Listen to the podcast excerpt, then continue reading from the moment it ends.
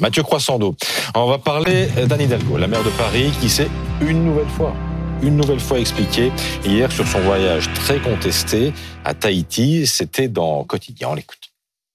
Je dis aux Parisiens, c'était très utile de le faire, très très utile de le faire. Je le maintiens et je le soutiens. C'est moi qui ai payé euh, la partie euh, de mes vacances euh, en Polynésie, évidemment. C'est ça qui a semé le voyage, le voyage aller, c'est la ville de Paris qui le paye. Oui, mais le voyage retour, c'est ah, moi qui le paye et tout mon séjour, c'est moi qui le paye. Ce sont des territoires de France qui ont invité la maire de Paris parce que la maire de Paris, c'est la maire de la capitale de la France qui est invitée partout. Mais c'est très loin, c'est à l'autre bout de la France. Vous aussi à l'autre bout de la France. Vous avez trouvé convaincante ou pas? Bah, Convaincant, pas pour tout le monde. En tout cas, pas pour l'association AC Corruption qui a déposé plein de contre pour détournement de fonds publics, ni pour un élu parisien qui a saisi le parquet national financier, ni pour le député Renaissance de Paris, Sylvain Maillard qui a annoncé hier avoir saisi le procureur de la République sur la base de l'article 40. La maire de Paris a dépensé 60 000 euros pour un voyage à caractère privé en Polynésie, dit-il, payé par les Parisiens. On ne peut pas laisser passer cela.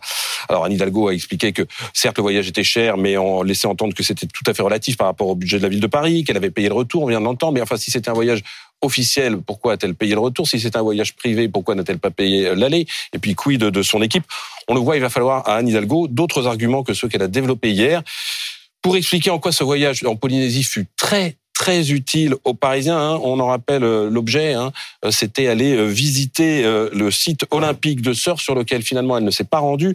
Un site de surf qui avait déjà fait l'objet d'un déplacement de Tony Estanguet et même de Amélie Oudéa Castera, la ministre des Sports, l'été dernier, avant que Anne Hidalgo ne souhaite y ajouter son grain de sel ou plutôt son grain de sable.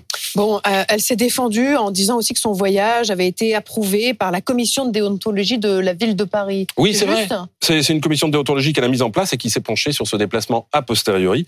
Mais une commission de déontologie, c'est pas la justice. Et puisqu'on parle de déontologie et de transparence, Anne Hidalgo, on peut le rappeler, on a une conception à géométrie variable. Un journaliste hollandais qui enquêtait sur l'organisation des JO de 2024 a mis 5 ans, 5 ans pour obtenir le droit de consulter les notes de frais et les de représentation de la maire de Paris et de son cabinet qui avait multiplié les recours juridiques dénonçant une atteinte à la vie privée. C'est remonté jusqu'au Conseil d'État qui a donné raison aux journalistes au printemps dernier. Bon, la maire de Paris a aussi annoncé c'est embêtant quand même que les transports en commun ne seraient pas prêts pour les Jeux Olympiques. Ah bah oui, c'est embêtant. Hein. Il y a des endroits où les transports ne seront pas prêts parce qu'il n'y aura pas le nombre de trains et la fréquence, a dit la maire de Paris hier, semblant euh, rejeter euh, la faute sur la région et le gouvernement, ce qui a aussitôt fait réagir les intéressés. Hum. Le ministre des Transports, Clément Beaune, qui a déploré que la maire de Paris cherche à faire le buzz plutôt que de participer ah, au huit comités stratégiques sur les transports pour préparer les Jeux.